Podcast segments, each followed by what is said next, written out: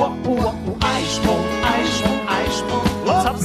Wer hätte das gedacht? Moin und herzlich willkommen zu unserem Podcast Happy Eisprung, Schwanger aus dem Bauch heraus. euer Podcast für eine intuitive Schwangerschaft. Ich bin Sunny, schwanger mit dem zweiten Kind und habe unendlich viele Fragen. Und ich bin Andrea, Mutter von vier Kindern und Hebamme und habe alle Antworten für euch parat. Schön, dass du dabei bist. Wir wünschen dir viel Freude mit unserem Podcast.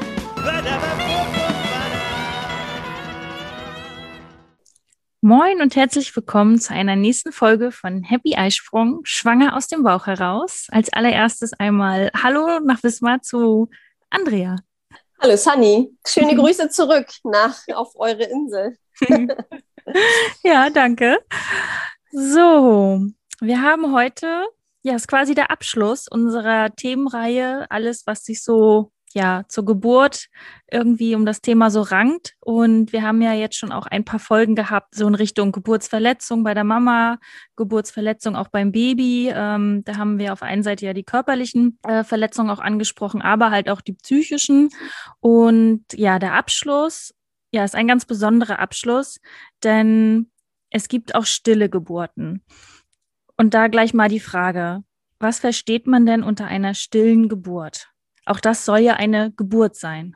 Ja, also grundsätzlich muss man erstmal sagen, dass das natürlich ein sehr, sehr schwieriges Thema ist und dass wir lange hin und her überlegt haben, ob wir das tatsächlich ähm, sensibel genug in einen Podcast äh, verpacken können. Aber wir sind ja dann zu dem Entschluss gekommen, dass wir einfach auch über diese, das ist halt auch so ein Tabuthema. Mhm. Das ist jetzt den Frauen ja auch nicht auf der Stirn getackert, dass sie ein Baby geboren haben. Sie, das sind die Frauen, die halt schwanger werden, das Baby sich einnistet und sie am Ende der 40-Wochen-Reise nicht mit einem Kinderwagen durch die Gegend fahren. Mhm. Also man spricht von stillen Geburten. Im Grunde zählen da natürlich auch die Fehlgeburten dazu. Aber alle Kinder, die innerhalb einer Schwangerschaft, äh, also von Einnistung bis zum Geburtstermin oder auch unter der Geburt versterben, das sind stille Geburten egal zu welchem Zeitpunkt. Also man fasst das wirklich alles unter stille Geburten zusammen. Natürlich gibt es da auch noch so ein bisschen Unterschiede. Also es gibt ja manchmal stille Geburten aufgrund einer medizinischen Indikation. Ja, es gibt ja so zum Beispiel auch medizinisch begründete ähm, Schwangerschaftsabbrüche. Ja, die dürfen ja auch eine geraume Zeit noch durchgeführt werden, also noch länger als der normale Schwangerschaftsabbruch, wo sich eine Frau dazu entscheidet. Auch das zählt zu einer stillen Geburt, mm, aber eben auch die frühen Fehlgeburten, die frühen Geburten der Kinder, also äh, alles, was bis zur 25. Schwangerschaftswoche oder Kinder unter 500 Gramm. Das Problem bei diesen Kindern ist natürlich, dass die vom Gesetzgeber her noch nicht als eine wirkliche Geburt oder zählen. Also man darf diese Kinder zum Beispiel auch offiziell nicht beerdigen. Mhm. Man kann das machen. Ne? Also das finde ich auch ganz, ganz wichtig, ähm, weil sie sind ja trotzdem im Herzen und für viele Eltern ist es auch auf jeden Fall sehr, sehr heilsam, wenn sie eine Anlaufstelle haben. Und natürlich dann die Kinder über 500 Gramm bis zum Geburtstermin. Das sind richtige ja, totgeborene Kinder, Totgeburten, wo man auch einen Totenschein bekommt, einen Nachweis bekommt und diese Kinder werden auch auf jeden Fall beerdigt. Ich hoffe, das beantwortet ein bisschen deine Frage, was eine stille Geburt ist. Und ja, und ich kann mir schon vorstellen, was jetzt so deine nächste Frage ist. Ähm, warum müssen denn Frauen ihre Kinder überhaupt äh, auf normalem Wege gebären? Mhm. Das mag für einen Laien erstmal grausam erscheinen und man kann sich vielleicht oder man möchte sich vielleicht jetzt so denken, ja, man könnte der Frau das doch abnehmen, dann muss sie nicht durch die Geburt, sie muss keinen Geburtsschmerz ertragen. Das mag gerne so aussehen, aber ähm, das ist im Grunde der auch ein Stückchen Abschied nehmen. Also die Geburt ist ja auch, es gibt ja alles, man braucht immer einen Anfang und ein Ende. Und der Anfang ist, ich stelle eine Schwangerschaft fest. Und das Ende ist, ähm, ich habe das Kind geboren, Mhm. egal mit welchem Ausgang. Und ähm, das kann eben ein Abschluss dieser Schwangerschaft sein. Also ich habe Frauen erlebt, die sonst keinen Abschluss finden und auch schwer in Trauer kommen. Also guck mal, ich bin ja schon seit so Ewigkeiten Hebamme Mhm. Also seit über 30 Jahren. der Umgang mit den Frauen, äh, wo die Kinder im Bauch verstorben sind, eingeschlafen sind, äh, hat sich ja auch ganz drastisch geändert, Gott sei Dank. Mhm. Das muss man wirklich sagen. Also als ich in meine Ausbildung gegangen bin und angefangen habe, als Hebamme zu arbeiten, also vor allem in der Ausbildung, weiß ich, hat es mich sehr, sehr, sehr schockiert, wie zu dem Zeitpunkt, das war ja noch zu DDR-Zeiten, mhm. wie zu dem Zeitpunkt mit diesem Thema umgegangen wurde. Also es wurde ja immer, und die älteren Zuhörer werden sich da auch vielleicht nochmal wiederfinden, das wurde möglichst immer unter den Teppich gekehrt. Es wurde, durfte möglichst überhaupt nicht erzählt werden über dieses stillgeborene Baby. Genau, wir hatten ja schon eine Folge dazu gemacht über Fehlgeburten.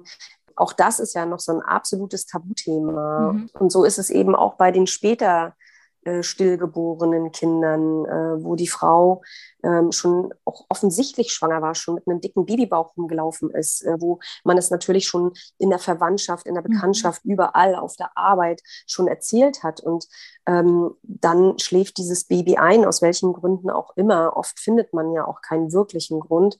Ähm, und wenn das dann so tabuisiert wird, äh, das, das war früher, ich fand das wirklich die Hölle mir ist in meiner Ausbildung, als ich das das erste Mal erlebt habe, dann auch bewusst geworden, wie dicht eben einfach Leben und Tod beieinander liegen. Mhm. Ja, und ähm, dass wir als Hebammen natürlich, natürlich sieht immer jeder nur diese tollen Momente, wo eine Familie da glücklich in den Kreissaal geht und noch glücklicher wieder rauskommt, weil sie ein Baby am Arm hält. Und ähm, in der Vorstellung der Leute sind Hebammen die, die immer mit glücklichen Familien zu tun haben.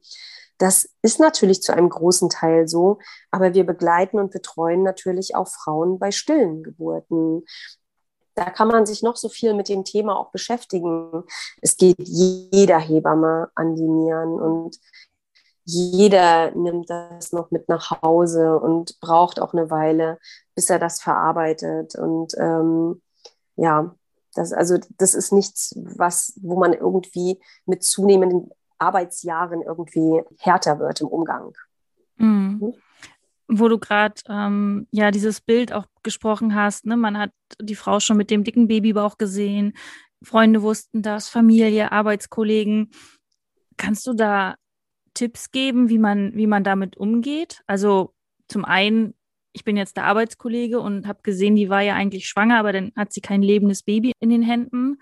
Ähm, sprich, sollte mhm. man das ansprechen? Was wäre so dein Tipp, mhm. so als Außenstehender? Wie, wie geht man mit dem Betroffenen um? Mhm. Also erstmal ist es ja so, dass eine Frau erfährt, äh, mein Baby ist eingeschlafen im Bauch ähm, und sie muss das Baby gebären. Ne? Also das ist aber auch der erste Schritt im Trauerprozess. Mhm. Man sagt immer, der Trauerprozess dauert, also das verschwindet natürlich, die Gedanken verschwinden nie. Und äh, man trauert sicherlich Zeit seines Lebens, aber ähm, es gibt einen Trauerprozess, der so ungefähr ein Jahr geht. Und die Frauen durchleben auch verschiedene Trauerphasen. Bei der Geburt ist es erstmal so, dass die Frauen ja noch quasi in so einer Schockstarre sind und noch das auch selbst noch nicht richtig realisieren können, also zumindest nicht unter der Geburt. Du hast da eine ganz, ganz grausame Nachricht bekommen und äh, du, dann musst du erstmal abarbeiten. Ja, heutzutage ist es auch Gott sei Dank so, dass die Frauen auch durchaus noch mal nach Hause gehen dürfen, dass sie noch nicht gleich in die Geburt starten müssen, sondern ähm, auch ein Signal geben können, wann Mhm. Also man sollte das natürlich dann schon innerhalb der nächsten Tage äh, in die Geburt gehen, aber die Frauen dürfen auch erstmal noch ein bisschen für sich sein, erstmal diesen, äh, diese Nachricht äh, verdauen und sich darauf vorbereiten, dass dieses Kind jetzt so auf die Welt kommt und dass sie eben nicht die glücklichen Eltern sind, die ein gesundes, äh, kräftiges Baby im Arm halten. Mhm. So, und dann glücklicherweise werden die Eltern dann heute auch in den meisten Kliniken, also ich kann jetzt nur für Wismar sprechen, aber ich muss wirklich sagen, dass das schon sehr gut gehandelt wird, äh, dass die, äh, die, also die Kollegen sind alle gut informiert mit, in Trauerarbeit, sind da auch sehr sensibel im Umgang mit den Frauen. Die Frau wird auch möglichst die ganze Zeit von einer konstanten Hebamme betreut. Das lässt sich natürlich in so einem Schichtdienst nicht immer gewährleisten, aber die Eltern werden da schon gut aufgefangen. Man geht sogar richtig in den Kreissaal, mhm. ja, was ich auch gut finde, weil dort man einfach auch ein bisschen abgeschotteter ist und intensivere Betreuung auch hat. Ne? So, und äh, weil wir Hebammen einfach auch dafür geschult sind. Und ähm, was ich dann auch ganz, ganz, ganz wichtig finde, dass die als ein Abschluss und ein Begreifen der Situation, dass die Frauen ihr Baby auf jeden Fall sehen, mhm. so lange wie sie wollen. Bei uns wird das so gehandhabt und das finde ich auch unheimlich schön. Also man muss so viele wie möglich Erinnerungen schaffen. Mhm. Ja. Ich habe mal eine Frau begleitet und das hat mich sehr geprägt. Äh, sie hat gesagt, es ist so schade. Wir hatten so viele tiefgründige Gespräche. Sie war, hatte eine sehr, sehr gute Trauerverarbeitung und sie hat gesagt, es ist so schade. Ich verliere jetzt langsam den Geruch in der Nase. Mhm. Und ähm, auch das Bild verschwimmt immer mehr. Ich kann mich schon langsam nicht mehr daran erinnern, wie mein Baby wirklich ausgesehen hat, wie es gerochen hat, wie es sich angefühlt hat. Mhm. Ja, und äh, das, das kann man nicht auf ewig festhalten. Das ist einfach so. Aber was wir in der Klinik machen, wir machen ganz viele Fotos. Wir legen das Baby, wir haben so eine kleinen Körbchen und mhm. kleine Kissen, wo wir das Baby, das kriegt dann auch eine Mütze auf und kriegt mhm. so, wird schön eingepackt kommt in so ein kleines Kissen, in ein kleines Körbchen. Auch diese Babysachen, die kriegen die Eltern auch mit, mhm. weil äh, das waren die ersten Sachen, die das Baby anhatte. Und ähm, sie riechen dann auch noch längere Zeit äh, nach dem Baby. Weil du weißt selbst, wie, was für einen besonderen Geruch Babys haben. Mhm. Und es ist egal, ob ein Baby lebend auf die Welt kommt oder verstorben schon ist. Die haben trotzdem diesen besonderen Geruch. Mhm. Und sie haben trotzdem eben eine ganz, ganz weiche Haut. Und sie sehen trotzdem bildschön aus. Früher haben sich die Menschen die Babys nicht angucken wollen oder sollen, weil das war ganz schlimm, weil die Frauen immer, also ich weiß, dass ich mit einer älteren Frau mal darüber gesprochen habe und die hat immer gesagt, ich will darüber auch nicht sprechen. Ich habe ein Monster geboren. Mein Baby, das hatte bestimmt irgendwelche schlimmen Fehlbildungen.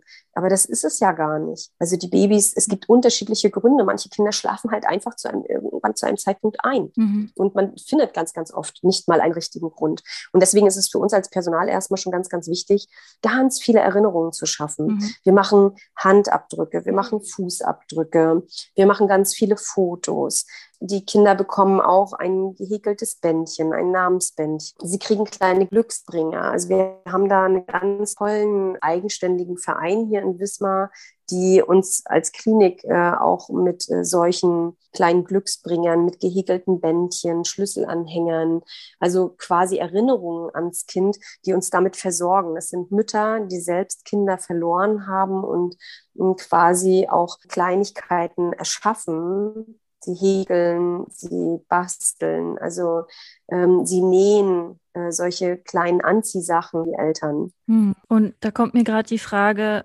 kriegen diese Kinder immer einen Namen?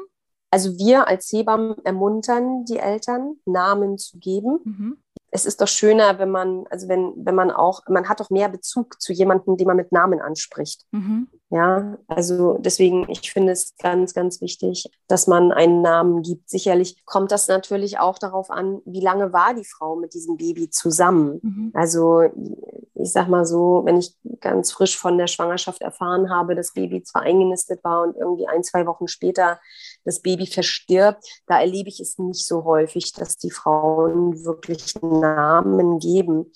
Aber du weißt doch selbst, guck mal, wann habt ihr in der Schwangerschaft angefangen, einen Namen zu finden? Man redet doch dann schon. Mhm. Und wenn es nur der Projektname ist, dann heißt es keine anderen Sachen ein. Aber den legen viele Eltern doch schon relativ früh fest oder finden sich zumindest dort. Und ich finde, wenn ein Baby auf die Welt kommt, sollte es einen Namen haben. Ja. Und es ist auch für die Frauen schöner, dann von einer Person zu reden. Weißt du, mit einem Namen. Auch in der Verwandtschaft und in der, im, im Freundeskreis oder immer nur von meinem Baby oder von meinem Sternenkind zu sprechen, weiß ich nicht. Ich finde es wirklich schöner und passender, wenn dieses Kind, wenn es auf die Welt kommt, auch wenn es nicht hier auf der Welt lebt oder vielleicht nicht lange auf der Welt lebt, finde ich es wirklich wichtig, äh, dass die Kinder Namen haben. Auch wenn sie als Stern oben am Himmel zu sehen sind, finde ich es trotzdem schön, wenn dieser Stern dann einfach einen Namen trägt. Ja, Stichwort Sternkinder schon mal gut, da kommen wir gleich noch zu. Ich würde jetzt aber gerne nochmal äh, auf meine Frage eingehen und kannst du ganz genau mal erklären oder Tipps geben, wie man ja das Umfeld sensibilisiert? Also wie kann ich reagieren darauf, wenn meine Freundin diese Fehlgeburt oder die Arbeitskollegin, also was wäre so dein Tipp, weil du ja ziemlich eng auch bei den äh, Mamas dann bist. Wollen die angesprochen werden? Wollen die, dass man sie in Ruhe lässt? Was ist da dein Tipp? Hm. Also ich glaube, man muss ein bisschen unterscheiden. Ist es die Familie, die ganz eng sind, die Freunde? Oder ist es eben wirklich die Arbeitskollegin, die im Büro gegenüber saß? Ja, die Erfahrung, die ich gemacht habe, ist, dass die Eltern, also die Familie grundsätzlich ist ja auch erstmal unter Schock, auch Freunde. Wenn du jetzt, stell dir vor, du würdest hören, dass deine Freundin ein Baby, mhm. ähm, dass das Baby im Bauch eingeschlafen ist, ja, dann da sind natürlich auch immer erstmal alle unter Schock. Und dann gerade im Freundeskreis oder im Bekanntenkreis oder eben auch äh, die Arbeitskollegen genau falsch reagieren. Die distanzieren sich dann. Aber nur aus der Angst heraus, ja, ich weiß ja gar nicht, ob die das überhaupt wollen, dass ich da jetzt mal eine Karte schreibe oder dass ich da jetzt mal anrufe oder dass ich da äh, Kontakt hin aufnehme. Also natürlich jetzt, wenn es passiert ist, muss man den Frauen natürlich oder der Familie, auch den Großeltern erstmal ein bisschen Raum geben, selbst anzukommen und selbst erstmal irgendwie sich zu finden, anzufangen, anzufangen zu trauern, ähm, sich Rituale schaffen und so weiter. Aber die Frauen sind ja auch, wenn wir jetzt von den Arbeitskollegen sprechen, auch oftmals noch recht lange krankgeschrieben, mhm. rausgenommen aus der Arbeit. Es steht ihnen ja auch, die haben auch Mutterschutz und dann, je nachdem, wann das Kind geboren, zu welchem Zeitpunkt das Kind geboren wurde. Und dann irgendwann kommt aber der Tag, wo auch die Frau vielleicht wieder in die Arbeit muss ja, dann ist es ganz, ganz fürchterlich. Dass, äh, viele Frauen haben mir das berichtet, dass wirklich Arbeitskollegen oder entferntere Bekannte oder Nachbarn mit einmal die Straßenseite wechseln oder versuchen, denen aus dem Weg zu gehen. Das ist wirklich keine Seltenheit. Ich habe auch Freundschaften daran zerbrechen sehen, weil Freundinnen sich dann nicht mehr gemeldet haben, einfach aus, dem, aus der Angst heraus, was sie sagen sollen. Und das ist ganz, ich finde das immer ganz, ganz, ganz fürchterliche Geschichten. Und immer, wenn mir Frauen erzählen, oh Mensch, um meiner Freundin ist das passiert und ich, wir wissen jetzt gar nicht, wie wir reagieren sollen, dann sage ich immer, aber es kostet nichts mal einen liebenden Zeitpunkt wählen, wann sie sich mal meldet. Also die betroffenen Eltern meine ich. Ne? Also, aber es, es, es hindert doch niemanden daran, liebe Worte, mhm. liebe Zeilen zu schreiben und einfach das Mitgefühl auszudrücken und einfach das zu schreiben, was einen selbst auch bewegt. Und ich finde zum Beispiel, man darf auch sagen, ach Mensch, ähm, ich würde so gerne mit dir telefonieren, aber ich, mir fehlen so sehr die Worte für das, was euch passiert ist. Das ist doch nur ehrlich. Mhm. Der Tod hat in unserer Gesellschaft, also es wird immer möglichst alles tabuisiert. Ne? In anderen Kulturkreisen geht man mit dem Tod ja auch völlig anders um. Mhm. Und zum Beispiel können wir uns da eine ganz, ganz große Scheibe ja auch von Kindern abschneiden. Also wenn du zum Beispiel mit kleinen Kindern über den Tod sprichst, dann, dann sagen die ja einfach, äh, ja, das ist jetzt so und jetzt ist der im Himmel und fertig. Hm. Ne? Da oben leuchtet mein Opa oder da oben leuchtet der oder der. Für Kinder ist das eben was ganz, ganz Normales. Und leider, leider, auch bei unserer medizinischen Sicherheit, die wir heute so haben, ne, und bei den ganzen Vorsorgeuntersuchungen, die wir haben und wo die Frauen regelmäßig hingehen und was für viele Untersuchungen machen lassen, passiert das auch hier und heutzutage in Deutschland. Du kannst es nicht verhindern. Wenn ein Kind sterben will, wenn es nicht, nicht länger äh, da sein will, dann, dann ist es so. Ja, wir können den, den Zeitpunkt des Todes nicht bestimmen, genauso wenig wie wir den Zeitpunkt der Geburt nicht bestimmen können oder den Zeitpunkt, mhm. wann jemand schwanger wird. Das liegt nicht in unserer Hand. Ja, es ist der Kreislauf des Lebens. So hart es sich anhört es wird es auch immer geben. Aber was ich eben schlimm finde, ist, wenn wir ähm, nicht wissen, wie wir damit umgehen. Familie, die werden ja schon sehr, sehr gut an die Hand genommen. Die haben heutzutage wirklich gute Betreuungsmöglichkeiten. Hebammen sind gut darauf eingestimmt, die Frauen zu begleiten. Es werden schon in der Klinik wird gut mit den Eltern umgegangen. Hm, aber es ist eben in der großen Gesellschaft immer noch so ein absolutes Tabuthema. Und da nehmen sich manche Leute meinetwegen jetzt Arbeitskollegen oder entfernte Verwandte so extrem zurück, dass da wirklich Freundschaften dran zerbrechen, dass Kontakte abbrechen. Also und das finde ich sehr, sehr, sehr schade, muss ich wirklich sagen. Und das ist nicht nötig, weil man kann ganz offen und ehrlich sagen, mir fehlen einfach die Worte für das, was ihr gerade erleben müsst. Das, das ist nur ehrlich. Und dann kommt man auch ins Gespräch. Und gerade betroffene Eltern, natürlich wollen die nicht jedem und bis ins kleinste Detail immer alles erzählen.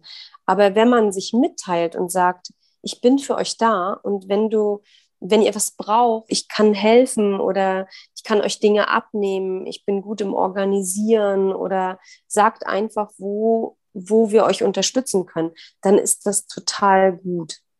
Ja. Mhm. Und bei vielen Leuten, die trauen sich einfach nur nicht den Kontakt zu suchen. Und das finde ich einfach so schade. Diese, wenn die Hürde dann erstmal genommen ist, wenn man sich mitgeteilt hat und wenn man sagt, es tut mir einfach so unendlich leid, dass euch das passiert, ja, oder dass ihr gerade diesen schweren Weg gehen müsst, das ist ja schon gebrochenes Eis. Und dann kommt man auch gut in Kontakt. Aber sich zu distanzieren ist absolut und vielleicht sogar noch die Straßenseite zu wechseln oder gar keinen Kontakt mehr zu halten, das ist der denkbar schlechteste Weg. Und das gibt genau den Paaren, die sowas betrifft, auch einfach kein gutes Gefühl. Mhm. wenn sie dann nicht nur ihr Kind verlieren, sondern vielleicht auch noch ihren halben Freundeskreis. Mhm. Das braucht keiner dann. Ja. Also mal eine Karte schreiben oder mal wirklich einmal, wenn es ein bisschen gesagt ist, mal anrufen. Das finde ich einfach schon die größte Hilfe. Mhm. Finde ich total schön, da, dass du da auch wirklich den Mut zusprichst, sich zu melden und nicht ähm, ja zu denken, okay, ich ziehe mich mal zurück. Die Betroffenen werden sich von sich aus schon melden, wenn sie irgendwie Hilfe brauchen, sondern da wirklich den ersten Schritt machen und ich fand das gerade so, also es hat gerade auch so richtig Klick gemacht zu sagen, ja, dann schreibe ich auf, mir fehlen die Worte. Das kann ich ja aufschreiben, äh, wenn es auch nicht ja. mehr ist, aber das kann ja auch schon ausreichend sein. Das ist zumindest insofern ausreichend, dass betroffene Eltern spüren, die denken an uns mhm. und sie teilen unsere Trauer.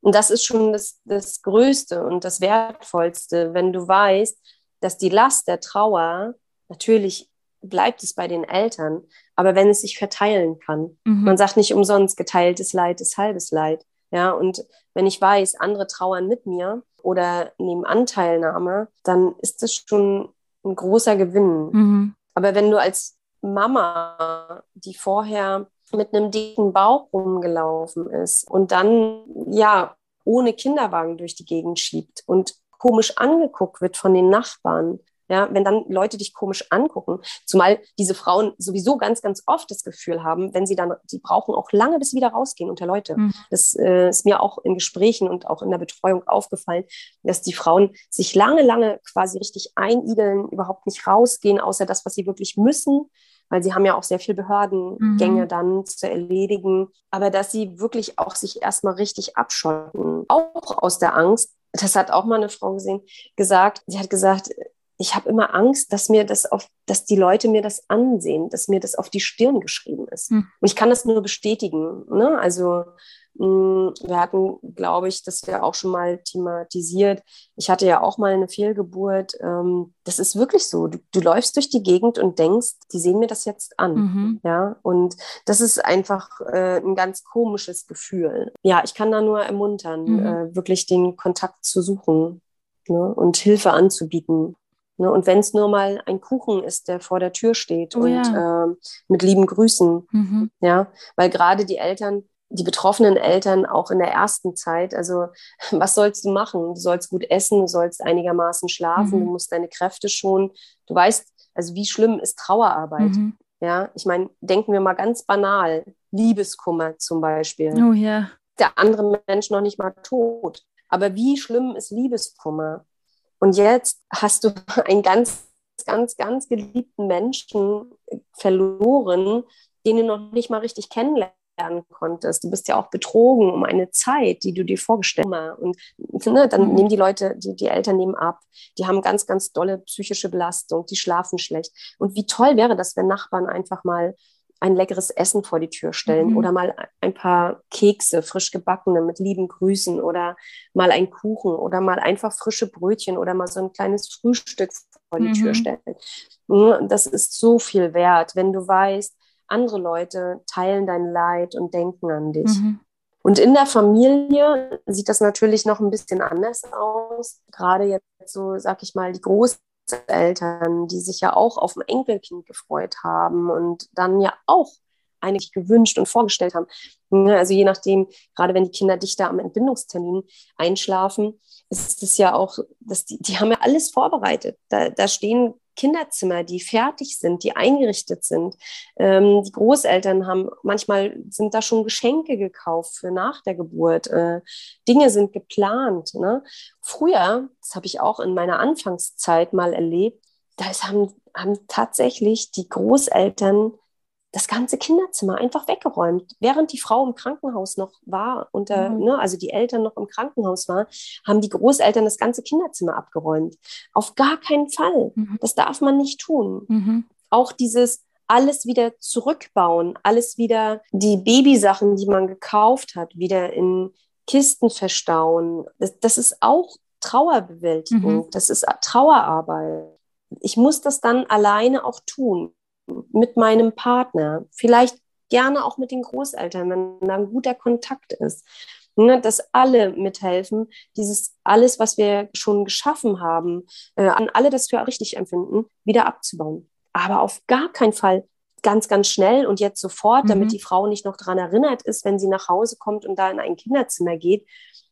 Für die Frauen ist das ein ganz wichtiger Ort, dieses Kinderzimmer. Sie sitzen da auch ganz oft ne? und weinen dort. Mhm. Und ja, also es ist ein wichtiger Ort mhm.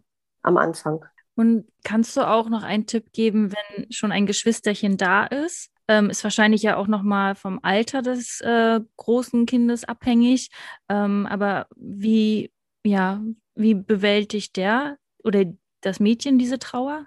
Also Kinder bis zu zwölf Jahren haben noch keinen Bezug zum Tod.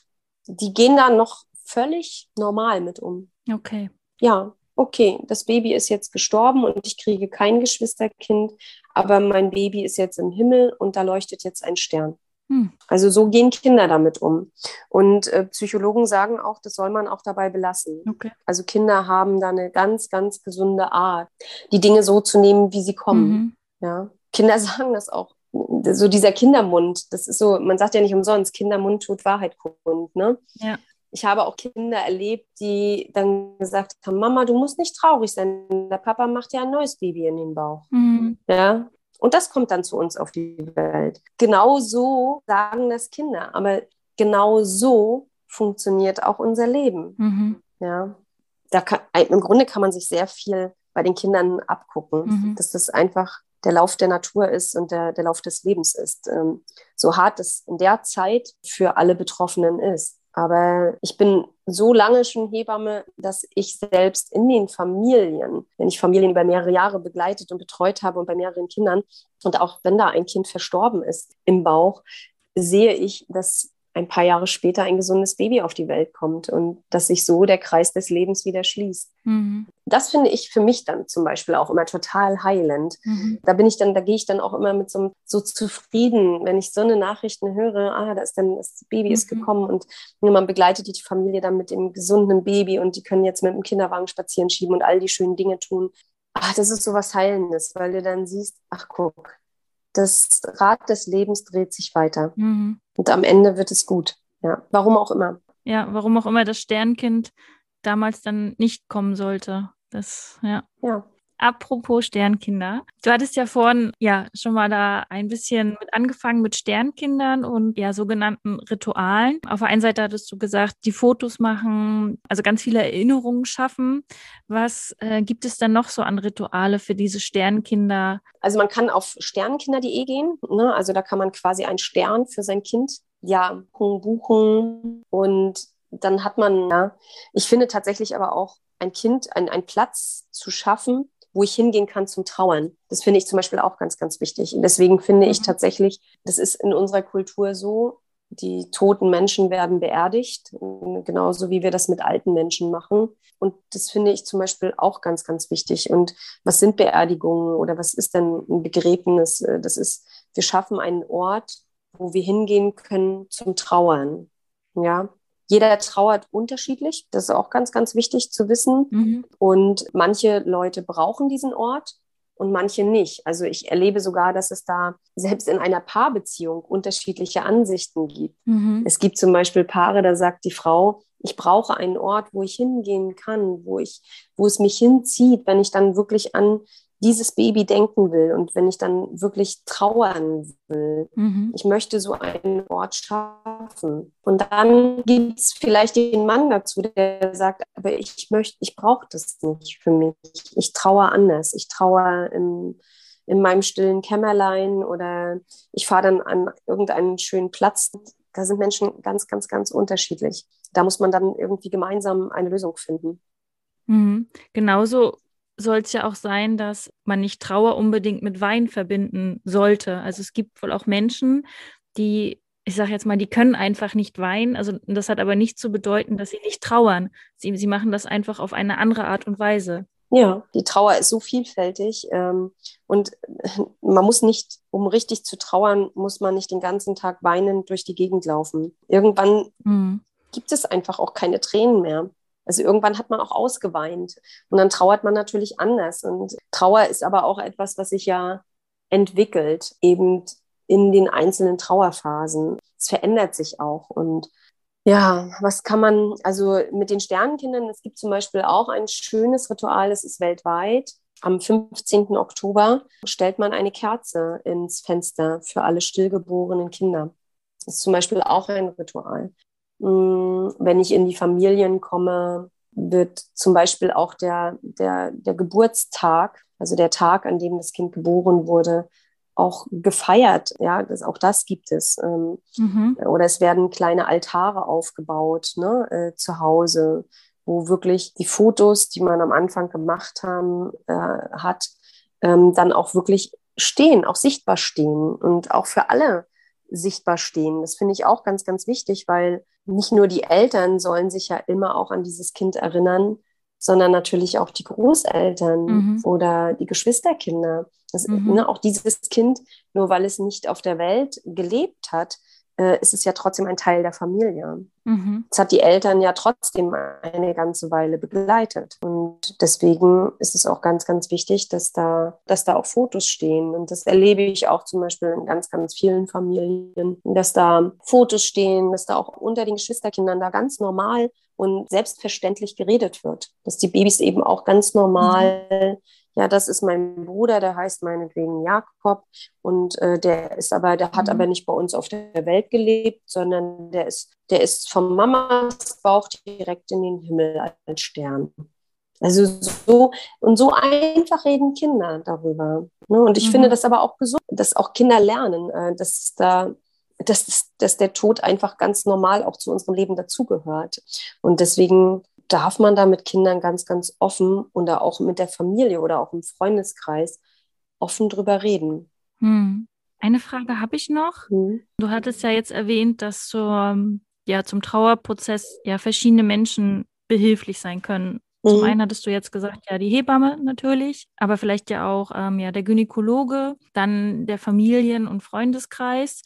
Jetzt kommt für mich so die Frage, weil du das gerade sagst, es gibt so einen Tag, äh, wo die Sternkinder ihren Tag quasi haben. Gibt es auch so Gruppen oder wo sich die Sternkinder Eltern miteinander in Austausch gehen und sich gegenseitig die Trauer bewältigen? Ist das, ist das auch ein Tipp von dir?